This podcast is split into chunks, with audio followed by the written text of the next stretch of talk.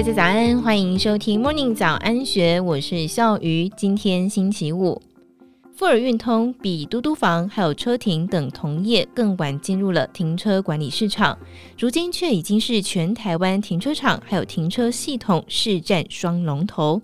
二零二二年营收突破三十亿元，创下历史新高。究竟它是如何办到的？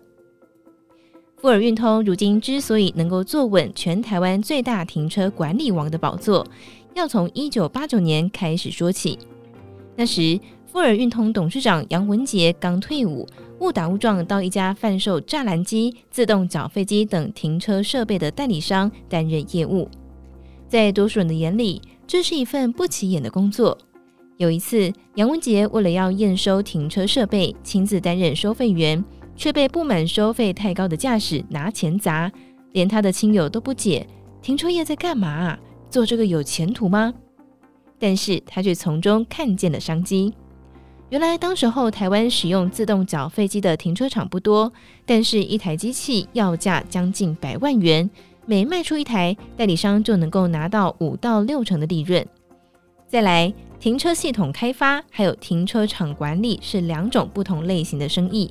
一般都是由不同的厂商承包，缺乏整合，所以他就想要尝试整合。杨文杰说服四位同学募资五百万元，在一九九五年成立停车管理公司岳阳。到了二零零一年，再以富尔作为集团名字，旗下事业包含停车系统开发，还有停车场经营。岳阳则是子公司。创业之初，杨文杰先从自己熟悉的代理停车设备做起。他写信传真给加拿大停车设备公司 CPE 毛遂自荐，跟他们说，现在他们的代理商一年卖不到五万美元的设备，但是他保证一年至少卖出二十万美元。因为这份决心，让富尔在成立半年之后就顺利拿下了代理权。同一期间，五位创业伙伴也分别在北中南找地自建停车场。杨文杰每天骑着机车绕台北市。看到闲置土地就抄下地址，再上地政事务所网站查询地主资讯。冲劲十足的他，甚至会直接登门拜访地主。有一次，杨文杰看上台北市敦化南路远企购物中心旁边的一块地，他逢年过节就拜访地主，整整花了五年，直到地主有一天告诉他：“我知道你们很务实的在经营停车场，才答应租地。”这块地到现在仍然是富尔停车经营事业群旗下的城市车旅的停车场。有了土地，富尔就把设备搬进去，整合成为停车场。在公司成立第二年就获利了。但是从国外进口的缴费机都是英文界面。杨文杰某一次请原厂商增加中文操作页面，并且加入可以开发票还有统编的选项，对方却回绝没办法。这让他开始思考。要开发一台真正迎合台湾市场，而且不用再使用纸票等耗材的自动缴费机。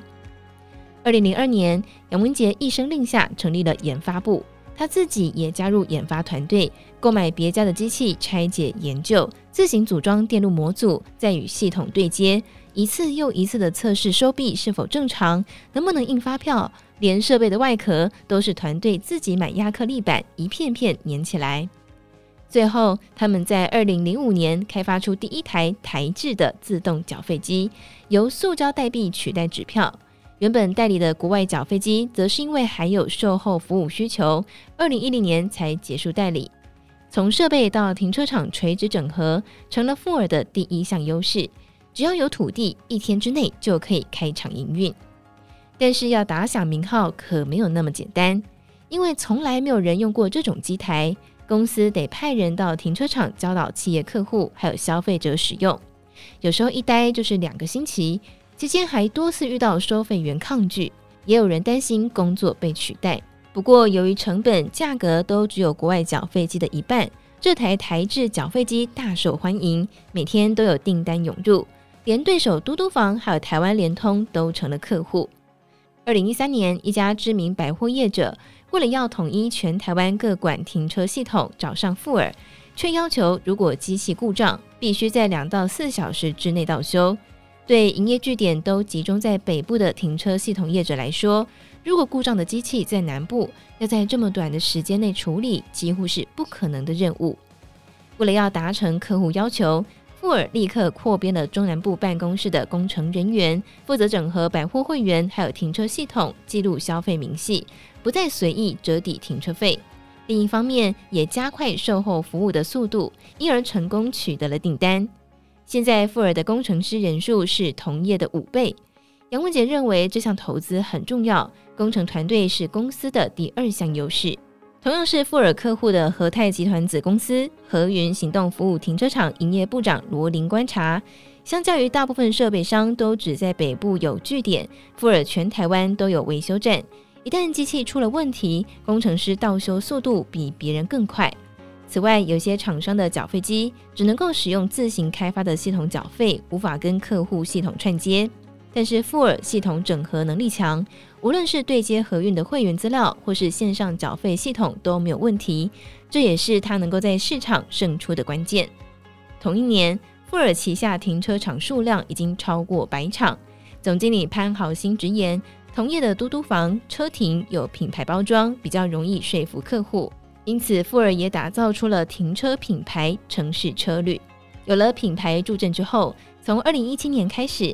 富尔陆续获得元大创投、开发金旗下开发文创价值基金的投资，国泰人寿也在二零一八年注资了三点五一亿元，后来还持续加码，目前持股超过百分之三十六，成为最大股东。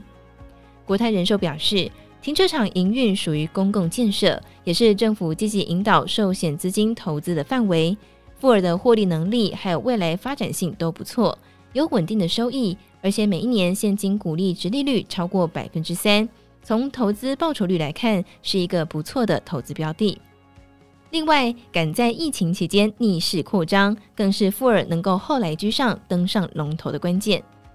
三年前新冠肺炎刚爆发的时候，富尔除了第一时间向银行申请提高贷款额度，也跟地主协商延后支付租金，让手头资金充裕。团队更是在研究国外解封进程、人车回流状况之后，决定要积极扩厂，因为停车是刚性需求，等到疫情过了，需求就会回来。二零一七年到二零二二年的这六年之间，团队一共斥资超过十亿元，拓展超过八百个站点。如今回过头来看，这样子大胆逆势扩张的策略，让城市车旅据点数量加大领先幅度，稳居停车场一哥。从不被看好的生意当中看到机会，持续用创新灵活的商业模式切入市场，敢在逆势大举扩张，让富尔这个后起之秀成为称霸全台停车场的赢家。